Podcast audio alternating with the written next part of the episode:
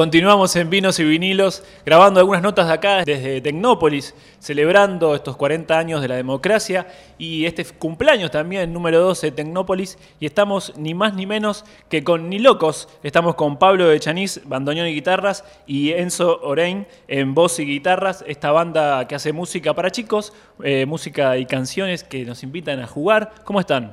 Muy, bien. muchas gracias por, la invitación. Sí, está buenísimo, está buenísimo estar de vuelta en Tecnópolis. Eh, lo, necesitábamos ya.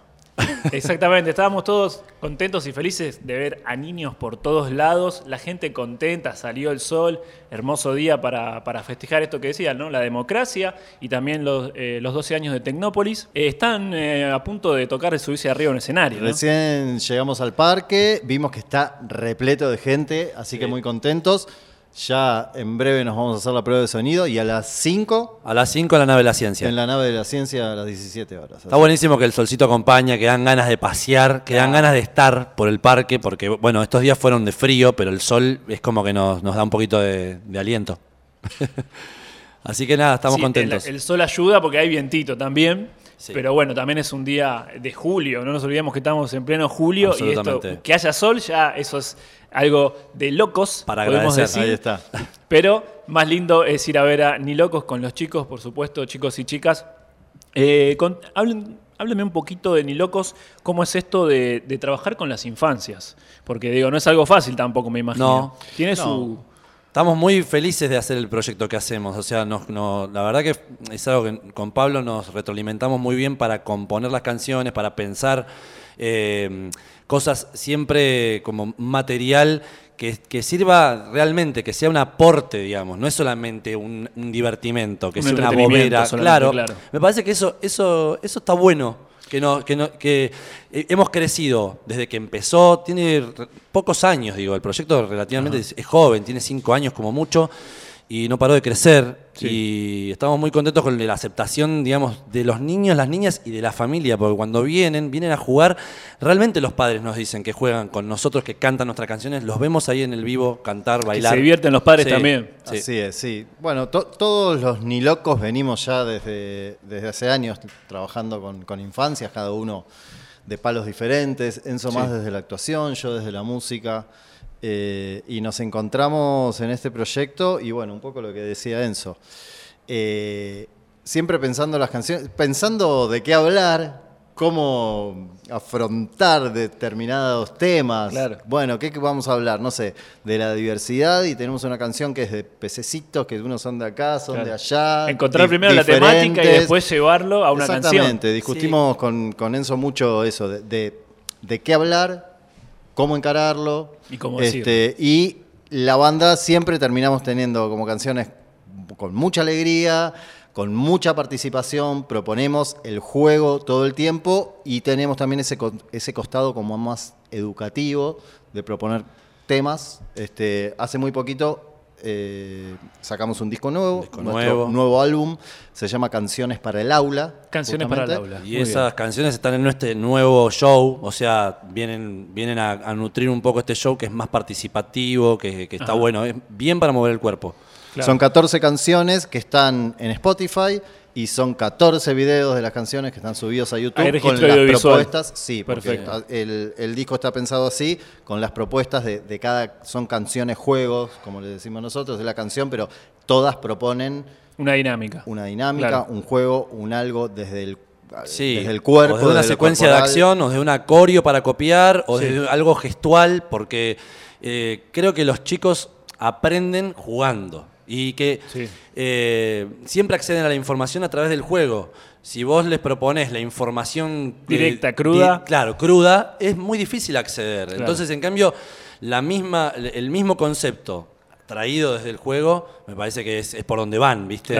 Y después también pensaba en relación a lo que estábamos diciendo, que traemos eh, temáticas o cosas que queremos trabajar nosotros desde el proyecto, pero que no sea una bajada de línea absoluta, sino que, que esté también condimentada de esto, de la diversión del juego, Eh, me parece que eso es, es importante, digo. Encontrar un balance ahí. Sí, entre eso, las dos encontrar ese cosas. equilibrio entre el juego y, y la información que, que, Que sí, quieren dar. Y sí. Exacto. Sí, sí. también juegos con, con el lenguaje, Claro. juegos grupales, en ronda, hay un poco de Hay todo. una canción que, que- Sí. que tenemos que, que está en el show, que se llama Canción para completar, eh, que es justamente eso, ¿no? Eh, la canción está incompleta, los chicos tienen que completar el final de la, de la oración, eh, Ah, es una chacarera, Claro. y es- está, está el juego ahí todo el tiempo, ¿no? Y como... eh, Quien Es no conoce, vuelta con el Sí, público. Quien no conoce la canción está todo el tiempo a, a la expectativa de A ver qué "Ah, pasa. ¿a dónde va ¿Qué a va a terminar?". pasar? Claro. Y, y, viste, y eso está buenísimo. Eso Claro. se ve mucho en el vivo, está bueno.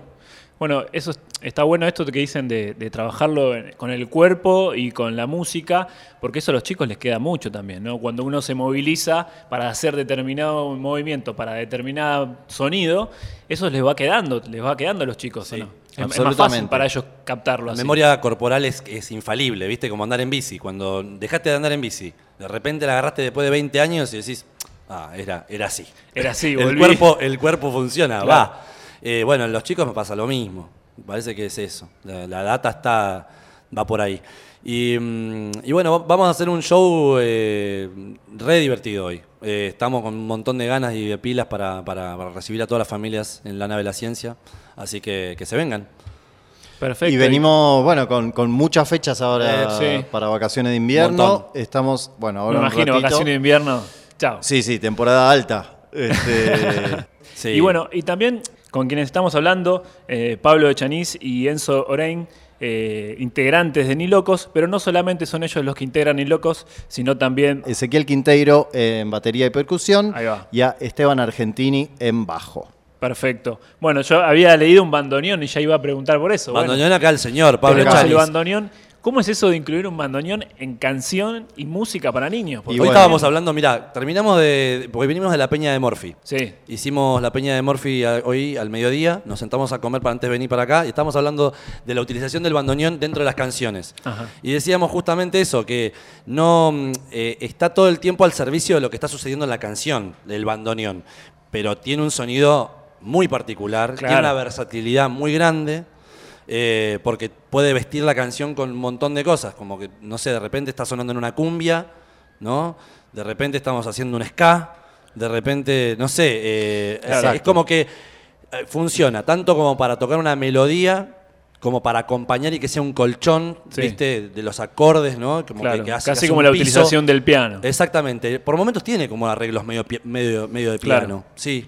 Este, a mí como bandoneonista eh, yo disfruto mucho de, de estar eh, metiendo el bandoneón en la música infantil, Claro. eh, que no hay.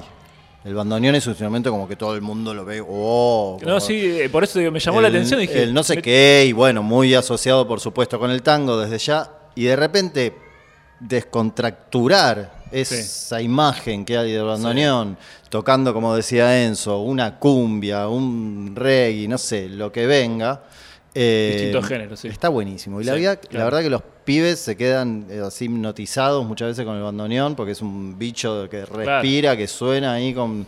Y, y nada, y se arma que, re lindo. es pesado, que se abre, que se cierra, que hace un quilombo de ruido. Y bueno, hace Que es re fue- complicado de tocar, hay que decirlo también. Es digo, complejo, también. claro. eh, No solo de trasladar, sino de también de tanto tocarlo. compartir, digo, yo, yo la verdad que lo miro desde afuera, como lo mira cualquier, como un espectador casi el Sí. bandoneón. Es imposible, es, es una cosa que tiene las teclas todas desordenadas, digo, no, no es como el piano que tiene, viste, Negras y la- blancas. la- las notas todas ordenadas, viste, la escala, no. Claro. Está todo, vos tenés que, no sé. Si quiero agudos y graves voy para un lado. De repente iba a la casa de Pablo y tenía pegada unos, unas, unas fotocopias con todos los, los- Los los teclados. dedos. Claro, con los teclados y con el, orden de las notas. Porque, no- como- digo, ya las sabe, obviamente, Sí, pero sí. están ahí porque es un lío tiempo. eso. La memoria gráfica. Es Sí. un lío Claro.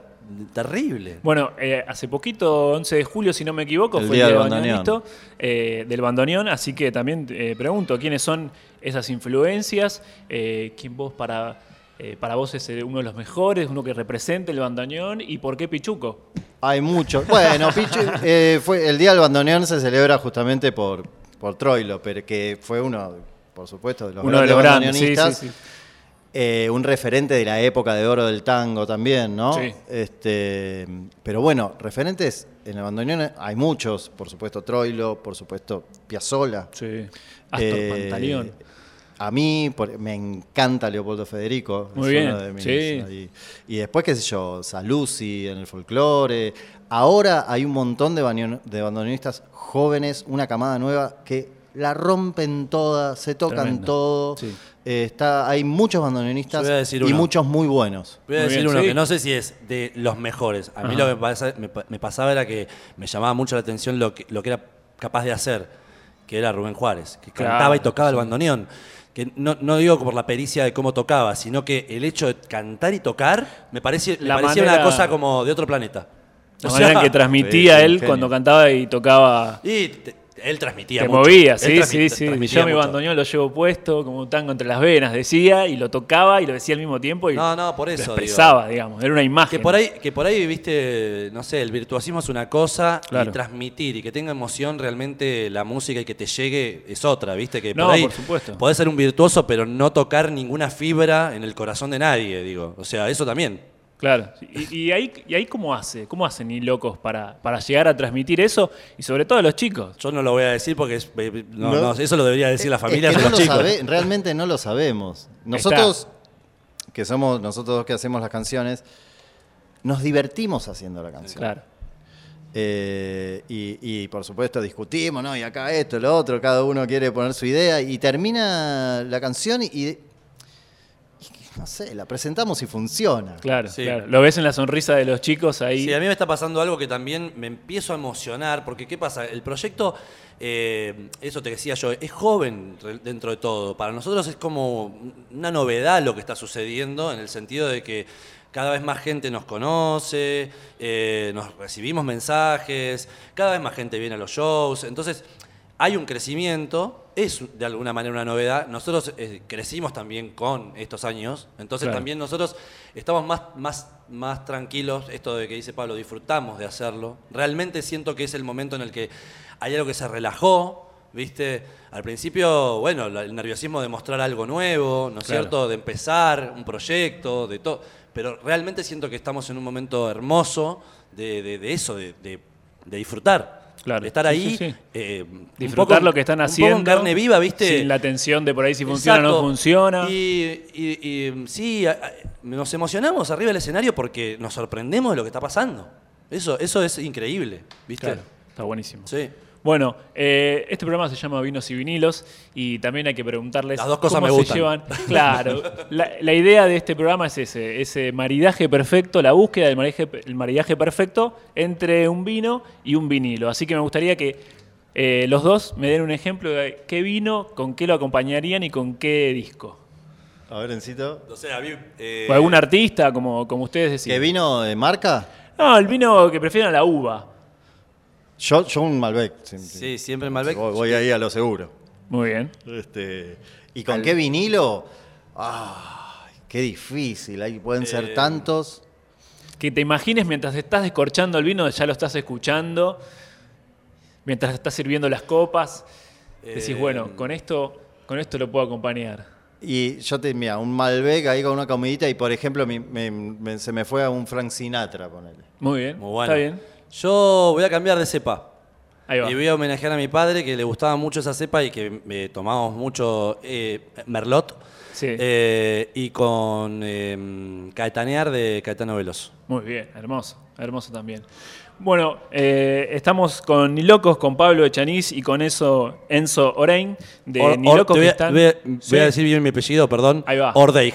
Ordeig. Sí, es un apellido catalán que cuesta, a veces no, no, ¿viste? Perfecto. Está- capaz que está, no sé. Entonces estamos con Nilocos de Enzo Ordey y Pablo Echanís, que están eh, a punto de subirse arriba del escenario. Ya, ya los dejamos, eh, y esto a título personal, porque soy padre de, de una niña de 10 y un niño de dos meses, Ah, ahí recién nacidito. Le mandamos un beso a Catalina y, a Fausto, que están del otro lado, lo está cuidando Nadia. Le mandamos un beso a los tres. Beso a la familia. Y a título personal también tengo que decir que estamos con con Natalio, Sí. ¿eh? el compañero Correcto. olvidadizo, que Sí. hemos cantado todas sus canciones Mirá. en casa, disfrutado Claro, con la de a, 10. a través de la pantalla, Obvio. exactamente. Bien. Este, uno de los personajes, para mí también favorito, ¿no? Porque me, me ¿Sabes siento representado con eso de, olvidarse las cosas. Sí, los padres, madres, Sí. eh, creo que no, es infalible. ¿eh? Todos se sienten representados con ese personaje dentro de ese proyecto, ¿no? Claro. Siempre que me hablan del personaje me dicen, ¿sabes qué? A mí, a mí me pega ese personaje, claro, porque es como el único personaje que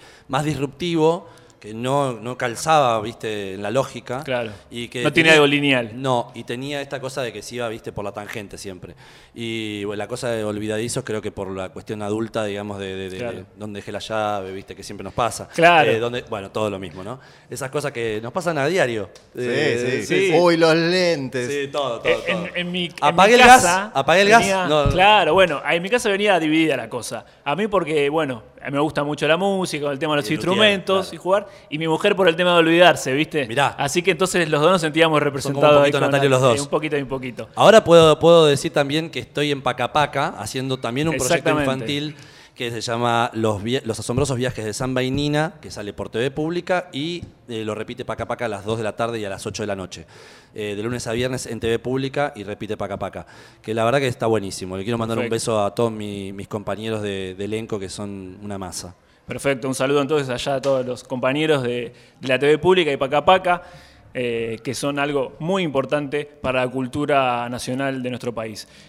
Muchísimas gracias por venir. A vos, Nico. Gracias. eh, Muchas Cuando gracias. quieran son bienvenidos a Vinos y Vinilos. Y bueno, ¿No se puede ir a tocar en vivo? ¿No se puede Pero venir a por tocar en vivo? supuesto, ahí Bueno, está. la- Darío Ah, Vázquez, nuestro productor, el- haciendo señas. El 30, quedamos, ya quedamos. ya No sé, está pero- cerrado, ¿eh? Ah, ahí está, mirá. Bueno, tenemos que charlar, lo tenemos que terminar de acomodar en Venimos con agenda, la me dicen. guitarra. Exactamente. Pero no importa, Lo arreglamos. sí. esperamos para Obvio. tomar un vino y escuchar a Nilocos, por Me supuesto. encantaría. Así que son bienvenidos. Muchísimas gracias, Gracias por a estar ustedes. acá. Muchas gracias. Ahí pasaba entonces Ni Locos y continuamos con más vinos y vinilos. Hoy me desperté muy temprano a la mañana. Me tomé unos mates, me comí una tosta. Después saqué al perro, dimos vuelta a la una limona. Fuimos a una plaza, se cruzó una bicicleta. Hacía calor y había muchos con chanclet. Jugué a la pelota, metí un gol con la cabeza. Fue un día hermoso, estuvo lleno de sorpresa. Fuimos a una granja, había mucho caca. No, caca no. Cabra, cabra. Era una granja con cabritas, re lindas eran. Había un caballo, una gallina y una vaca. Había una huerta con lechugas y tomates. Y un espantapájaros con pinta de atorrán. Hace un par de días fui a tocar con los Nilocos. Un lugar muy elegante, todo muy hermoso. Antes de subir fui a ver cómo tenía el jo. Me miré al espejo y vi que tenía un moco. Moco, qué asco. Pero miren si voy a subir a tocar con un moco así colgando. Moño, moño. Adentro. Hablando de moños, aprovecho y me despí. Aunque Quiero agradecerles a todos por los aplausos. Todo mi cariño le